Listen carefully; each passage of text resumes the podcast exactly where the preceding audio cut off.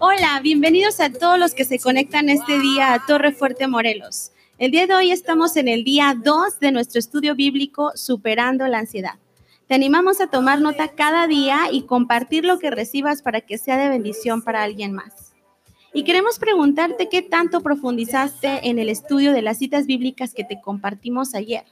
Si te perdiste el episodio de ayer, te invitamos a que lo escuches y estudies con nosotros la palabra de Dios. Él siempre nos está hablando. Mantente conectado a Él a través de su hermosa palabra. Hoy quiero preguntarte qué tanto estás usando el Internet en este tiempo de cuarentena o contingencia. ¿Cuántas veces entras a tus redes sociales? ¿Cuántas veces revisas Facebook, Instagram y todas las noticias que están circulando a través de las, de las vías de comunicación de Internet? ¿Sabes que un estudio reciente sobre el uso de Internet en esta cuarentena ha arrojado que se ha reportado un incremento del más del 70% en el uso de Internet? Así como lo escuchas, 70% más. Ayer comentamos acerca de la infointoxicación. ¿Te acuerdas que dijimos que es una intoxicación producida por el exceso de información que puede ocasionar mucha ansiedad en muchas personas, en muchos casos? Y pese a que a nosotros estamos plantados firmes en la palabra de Dios, pueden llegar días malos para nosotros y podemos encontrarnos en este, este sentimiento de ansiedad, y angustia, de preocupación. Y es por eso que queremos animarte el día de hoy a que pongas toda tu fe en la palabra de Dios y que puedas aprender con nosotros cómo superar la ansiedad. Cada día hay muchas cosas que pueden colocarnos en un estado de preocupación. Sin embargo, en Filipenses 4:6 nuestro Padre nos dice, por nada estés afanosos, antes vienen todo, mediante oración y súplica, con acción de gracias, sean dadas a conocer vuestras peticiones delante de Dios. La instrucción número dos que nos da este día nuestro amado Dios es no se preocupen por nada, oren por todo. ¿Alguna vez has escuchado a alguien decir, Dios ya sabe lo que necesito? Él es omnisciente, todo lo sabe, así que ya sabe lo que pediré. ¿Qué caso tiene decirle lo que necesito si Él todo lo sabe? Hoy queremos animarte a que si tú has escuchado algunas de estas preguntas en algunas personas o tal vez te ha pasado a ti, puedas escudriñar Filipenses 4.6 que acabamos de leer. Ahí encontramos tres principios sobre dejar la ansiedad atrás. Uno, la oración nos habla de una súplica más acción de gracias. Ese sería el número dos. Y como número tres, también esta misma cita nos habla acerca de darle a conocer a Dios nuestras peticiones. Si lo ponemos en otras palabras, estamos diciendo que la palabra de Dios nos está instruyendo, uno, hablar con Dios, dos, presentar nuestras necesidades y dar gracias a Él porque Él las suplirá. Y como número tres, realizarle solicitudes a Dios. Qué impresionante, ¿no? Dime, ¿haces esto cada vez que oras a Dios? Mayormente nos quedamos en una parte de la instrucción. Mayormente hablamos con Él. A veces presentamos necesidades y siempre damos gracias, pero Él nos dice a través de su hermosa palabra que le realicemos solicitudes, que sean conocidas delante de Él nuestras súplicas, nuestras peticiones.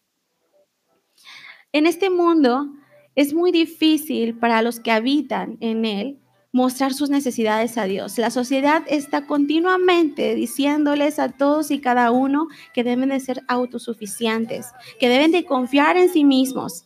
Sin embargo, Dios nos enseña a depender de Él.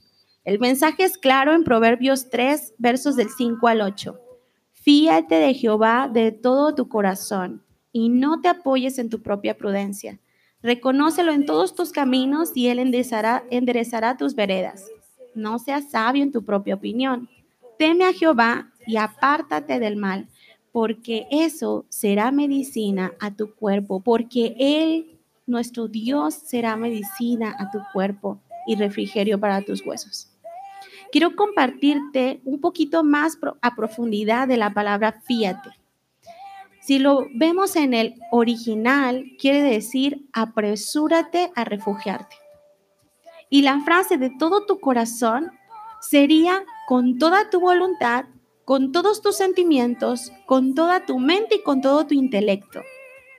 Entonces este versículo, en otras palabras, si lo pudiéramos leer en original, diría, apresúrate a refugiarte en Jehová con toda tu voluntad, con todos tus sentimientos, con toda tu mente y tu intelecto. Y qué importante es que nosotros podamos apresurarnos a refugiarnos en Él. En este tiempo, ¿a ti te gustaría refugiarte en Dios? Si tu respuesta es sí, quiero decirte que Él te está esperando con los brazos abiertos, está deseando tener una comunión contigo cada día, cada segundo de tu vida.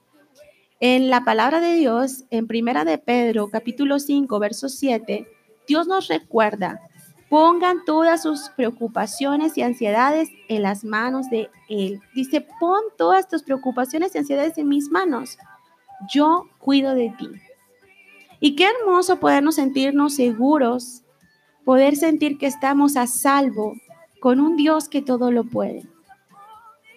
Deleitarse en el Señor y meditar en su palabra es el mejor antídoto contra la ansiedad. Nunca lo debes de olvidar.